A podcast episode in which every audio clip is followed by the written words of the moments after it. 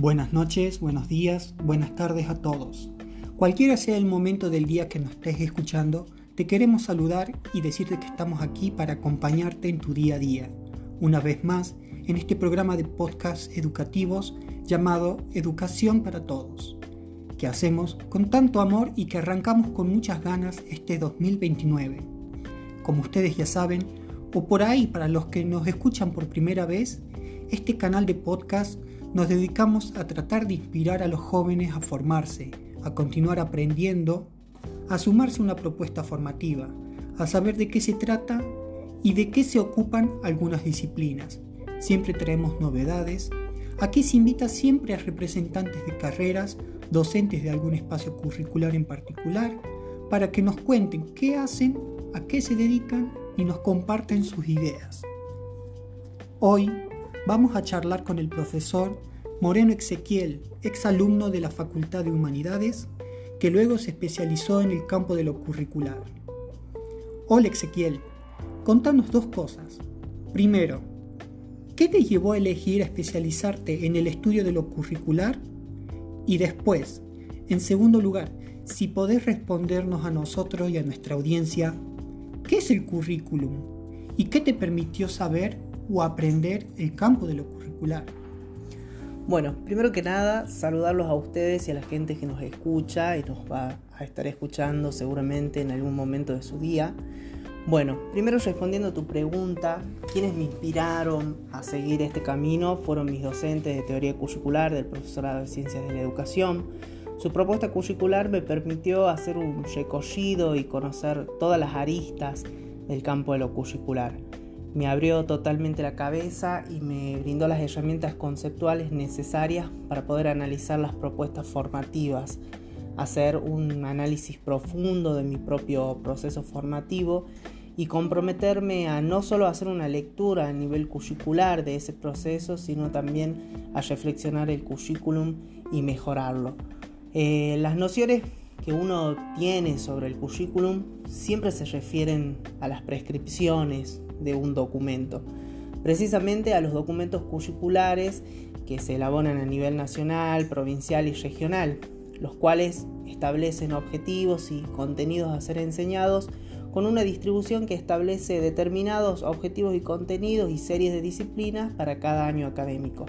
En este sentido es común que se hable únicamente del currículum cuando nos referimos a este documento o mejor dicho a estos documentos.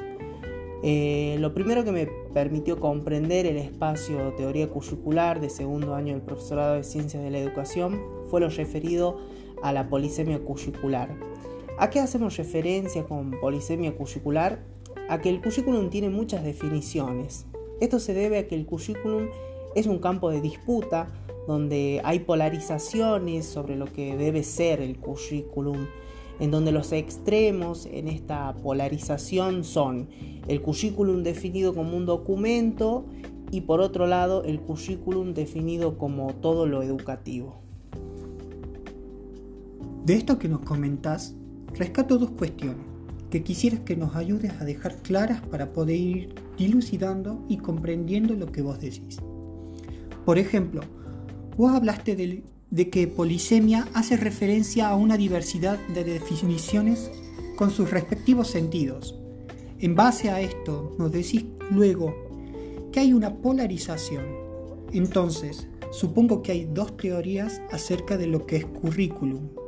Por eso hablas de polos.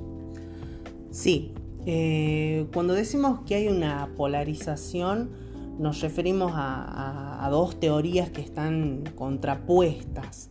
Pero no son las únicas teorías, esas dos. De hecho, hay varias. Estas variaciones en las teorías se mueven dentro de estas dos teorías como una escala de grises entre lo blanco y lo negro. Entonces hay muchas teorías. Bien, ahí va quedando más claro con esta metáfora de la escala de los grises. ¿Nos puedes mencionar algunas teorías acerca de qué es el currículum? Bueno, eh, por ejemplo, tenemos a Hilda Taba, quien define el currículum como una manera particular de preparar a la juventud para la cultura. También tenemos a Bobbitt, quien va a definir que el currículum es un conjunto de experiencias directas e indirectas para el desarrollo de habilidades. Y luego tenemos una definición que fue la que me inspiró a seguir formándome en el campo de lo curricular, que es la definición de Ludgren.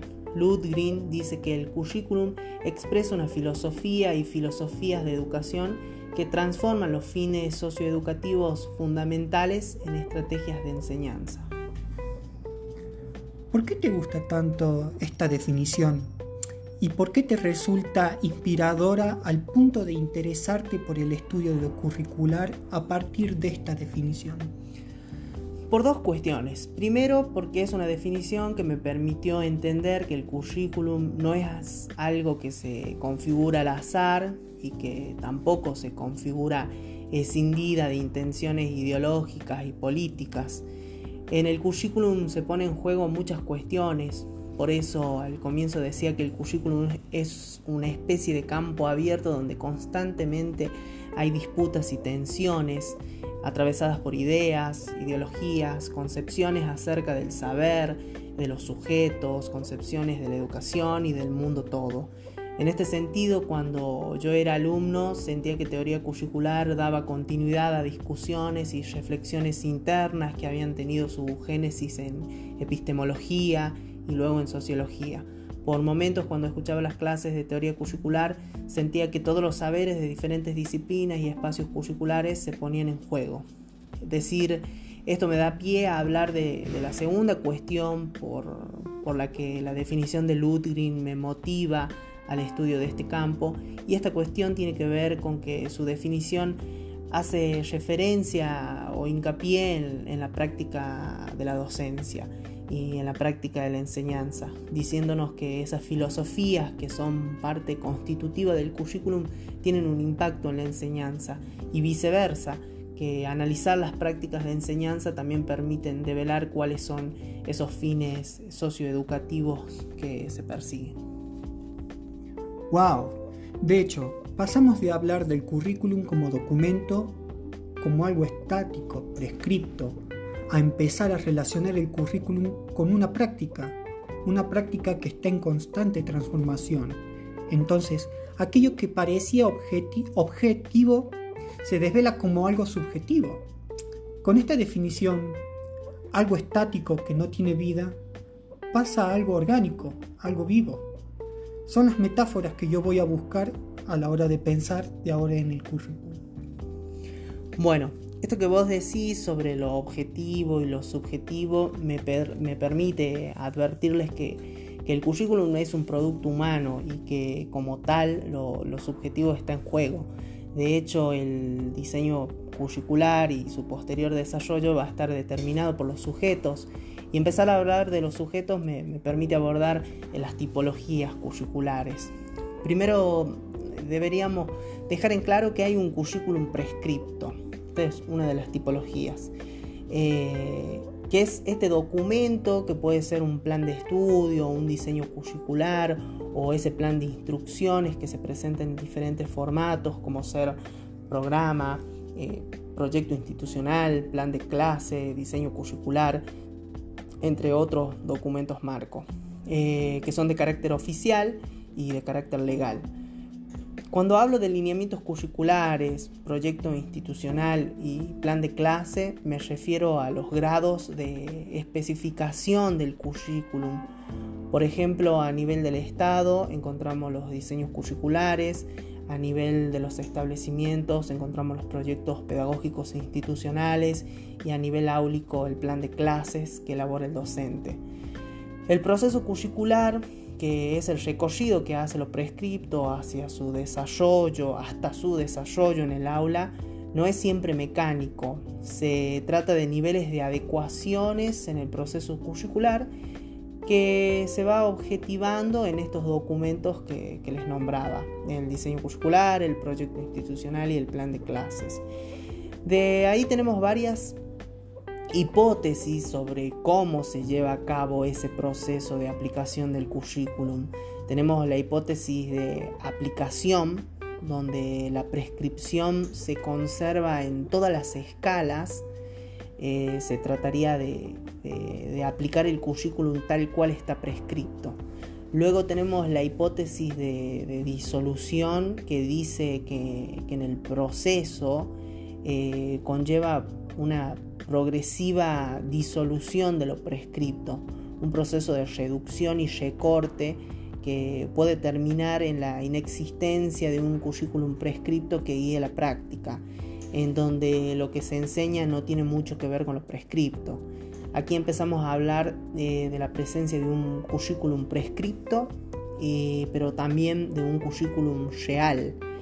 Este último, el currículum real, toma fuerza de esta hipótesis eh, de disolución y se define como, el currículum real se define como aquello que, que realmente ocurre en el proceso de enseñanza-aprendizaje. Entonces, cuando queremos analizar el currículum, ¿Qué vamos a analizar?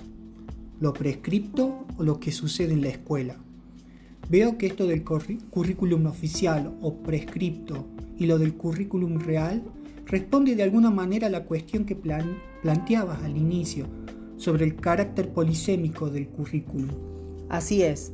Mira, con, respecto a esto, Stenhouse nos dice que, el estudio del currículum se interesa por la relación entre el currículum como intención, es decir, el prescripto, y el currículum como realidad.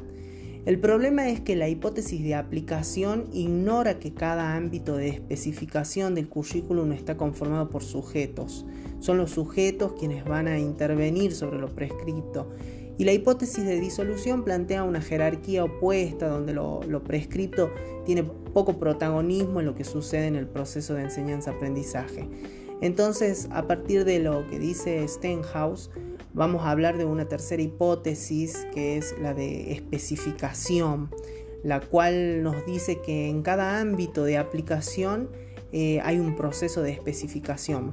Eh, donde hay un proceso de control ejercido por, por la prescripción del currículum y un proceso de apropiación de esa prescripción. Eh, de apropiación por parte de los sujetos. En ese interjuego se lleva a cabo acciones transformadoras que van redefiniendo el currículum en cada ámbito. Entonces el proceso curricular no queda escindido de, la lógica de lo prescripto y la presencia y de la presencia de, la lógica de los ámbitos y los elementos que operan, eh, eh, de, los elementos de esos ámbitos que operan sobre lo prescripto. Eh, la apropiación de lo prescripto no se lleva a cabo a nivel del aula únicamente, sino también a nivel de los establecimientos y a nivel del Estado se lleva a cabo esa apropiación de los prescriptos. ¿Por qué decimos que no solo se lleva al nivel del aula esa, del aula esa apropiación de lo prescripto? Eh, porque todos los ámbitos, eh, tanto al nivel del Estado como al nivel de las instituciones al nivel del aula, están conformados justamente por sujetos. Esto me da pie a hablar de otro tipo de currículum, que es el currículum oculto, para dar lugar a que venimos hablando de las tipologías, ya pasamos a eh, definiendo el currículum prescripto y bueno, eh, es necesario también que veamos otro tipo de currículum que es el currículum oculto. Este currículum eh, está comprendido por normas, valores, costumbres, creencias, lenguajes, símbolos que ejercen influencia formativa, pero que no están intencionalmente planeados o abiertamente reconocidos, es decir, no están prescriptos. Y revela conexiones entre la escuela y la estructura sociopolítica transmitiendo estereotipos, concepciones del poder, mecanismos normalizadores, formas de, comportamiento, concepciones sobre los sujetos y, también ideologías. Eh, cada contexto educativo, eh, cada institución escolar y cada espacio áulico em, presenta un tipo particular de currículum oculto y cada sujeto los recepciona de un modo particular variando la influencia de este currículum oculto de sujeto en sujeto. Eh, este currículum oculto se va a renovar, se renueva constantemente y constantemente está cambiando, es cambiante. Y bueno, luego tenemos el currículum nulo, que constituye aquellas experiencias que aunque pudieran vivirse en la escuela, eh, intencionalmente no se provocan. El currículum nulo se define normalmente como tema no enseñado, aquello que siendo parte del currículum no tiene aplicabilidad ni utilidad aparente, materias y contenidos superfluos, contenidos que se, que se dan y no se explicitan. ¿Y por qué sucede esto con el currículum? ¿Por qué hay currículum nulo? Las causas de exclusiones eh, que conforman el currículum nulo pueden ser eh, por causa ideológica, que tiene dos vertientes esta causa ideológica. La primera vinculada a la política educativa del Estado y la segunda a decisiones personales del docente. Luego tenemos por ignorancia, eh, no se enseña algo porque no se sabe del tema, o no se maneja el contenido. Y luego tenemos por omisión consciente que está vinculada a la opción ideológica, aunque no necesariamente, dado que en ocasiones se presentan razones pedagógicas, psicológicas y didácticas que obligan a ciertas omisiones o recortes o jerarquizaciones o, selección de contenidos en función del, escaso tiempo para su desarrollo. Eh, sí, o por omisión impuesta también. Entonces, eh, la nulidad del currículum puede darse por diferentes cuestiones y justamente la naturaleza de estas cuestiones determina a su vez ciertas subcategorías del currículum nulo. Hay currículum nulo por supresión, hay currículum nulo por profundidad, currículum nulo por superficialidad, currículum nulo por reducción de tiempo, currículum nulo por determinación del docente, currículum nulo por desmotivación, currículum nulo por tradición y currículum nulo por solapamiento. Increíble. ¿Cuántas categorías conceptuales tiene el campo de lo curricular? Ahora te voy a pedir que nos des ejemplos de estas subcategorías para poder comprender mejor cada una. Y en segundo lugar, preguntarte cuál es la importancia de identificarlos. Bueno, Empecemos con tu primera pregunta, que más que pregunta es un pedido, voy a tratar de dar ejemplos breves y sencillos para que la audiencia entienda. Un ejemplo de currículum nulo por, por, supresión sería, por ejemplo, cuando un plan de estudio excluye un espacio curricular o una disciplina que abarca ciertos contenidos, pero que son importantes para el ejercicio profesional. Por ejemplo, si en la carrera de medicina se excluyera farmacodinámica, entonces en el ejercicio profesional los médicos sabrían hacer un diagnóstico pero no dar un tratamiento. Eh, un ejemplo de currículum nulo por profundidad que te puedo dar, por ejemplo, en la carrera de medicina en la provincia de Córdoba, en primer año se encuentra el espacio curricular epistemología. Estamos con, el ejemplo de, currículum nulo por profundidad. Te decía yo que, en Córdoba, en la carrera de medicina, en primer año se encuentra el espacio curricular epistemología. Y eh, en este caso eh, podría llegar a presentarse un currículum nulo de esta naturaleza por profundidad si el grado de profundidad de las discusiones que puede llegar a dar lugar la epistemología eh, se hace demasiado amplio al punto de tener que abarcar contenidos demasiado filosóficos y pensar que esas discusiones tienen que tener mayor profundidad a lo largo del trayecto formativo de los futuros médicos, siendo que hay otros saberes y contenidos que deberían continuar ocupando mayor espacio en el trayecto. Y bueno, un ejemplo de currículum nulo por superficialidad sería, por ejemplo, cuando en los diferentes niveles educativos eh, ubicamos, se ubica al final del programa los contenidos referidos a nuestra identidad o a nuestra ubicación geográfica. Por ejemplo, cuando se tratan durante gran parte del año académico la historia universal y al último se hace una pequeña mención de sucesos históricos que forman parte de la historia local.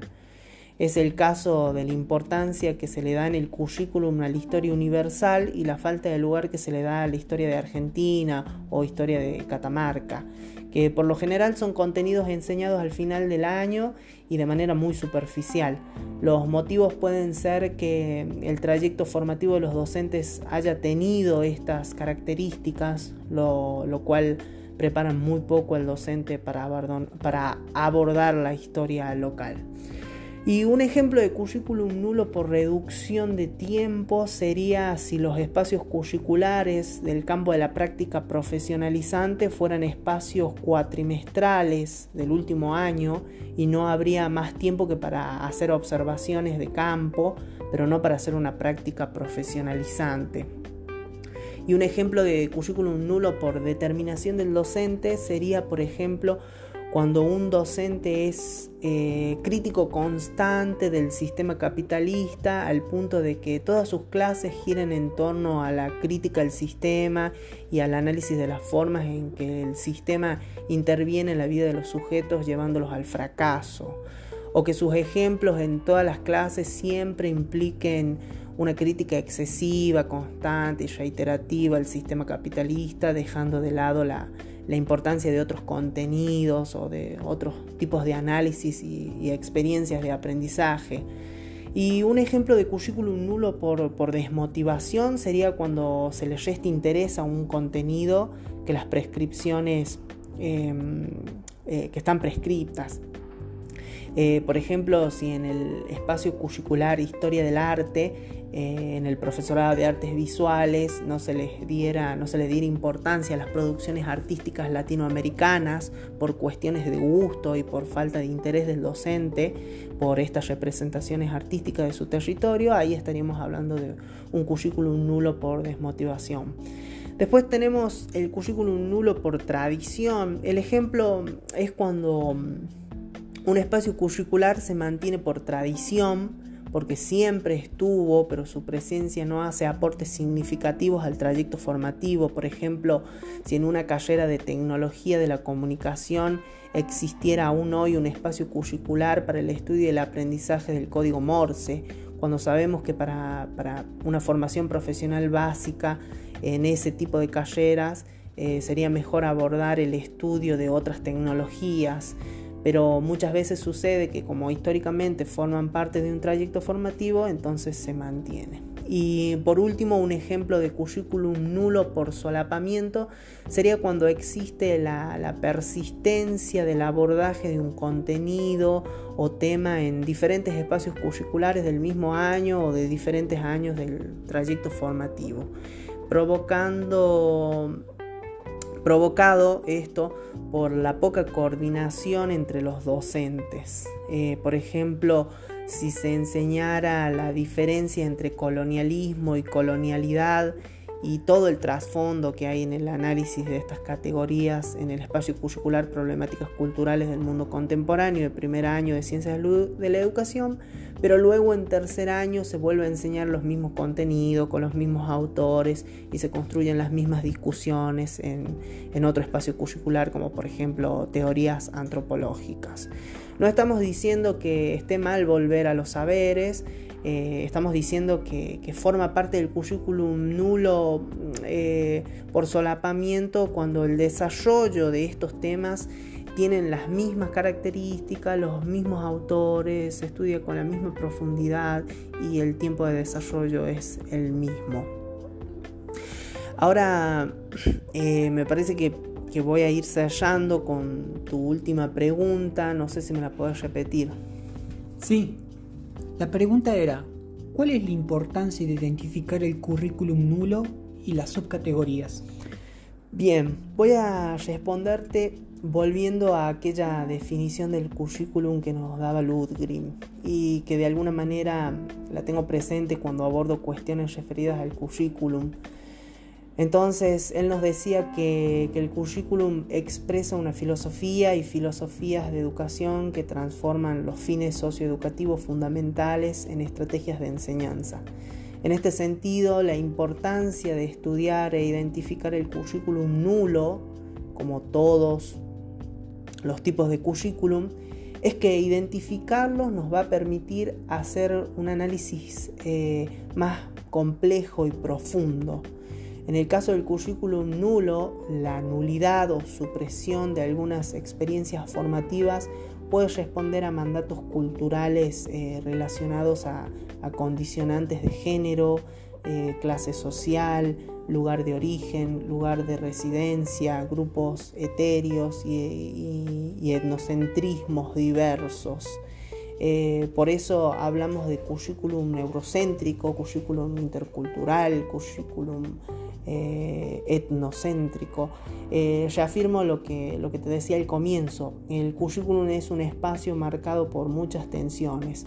María Magdalena Godoy dice que, que la importancia del currículum nulo reside en que es uno de los factores críticos y trascendentales para rediseñar y actualizar el currículum. En este sentido, eh, lo que no se enseña es tan importante como lo que sí se enseña. Bien, muchas gracias Ezequiel. Llegamos al final de este podcast y bueno, esperamos que hayamos inspirado a algunos a continuar aprendiendo y sumarse a propuestas formativas de este tipo o que aborden el estudio del campo de lo curricular. Bueno, muchas gracias a ustedes y a mis formadores y bueno, y a todos los que nos están escuchando.